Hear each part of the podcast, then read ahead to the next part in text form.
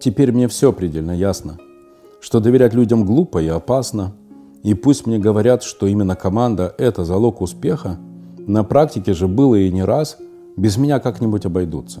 Это мой принцип, а не если я, то кто? Работа на результат – это миф, и я готов поспорить с теми, кто считает, что либо меняй людей, либо меняйся сам. Становится очевидно, что я могу влиять на себя и кого угодно. А какой смысл? Каждый может винить какой-то злой рок или обстоятельства. Это личное дело человека, а не я сам несу ответственность за свою жизнь. Что за чушь? В этом мире никому нельзя доверять, только себе. В этом мире никому нельзя доверять, только себе. Что за чушь? Я сам несу ответственность за свою жизнь. И это личное дело человека, а не какой-то злой рок и обстоятельства.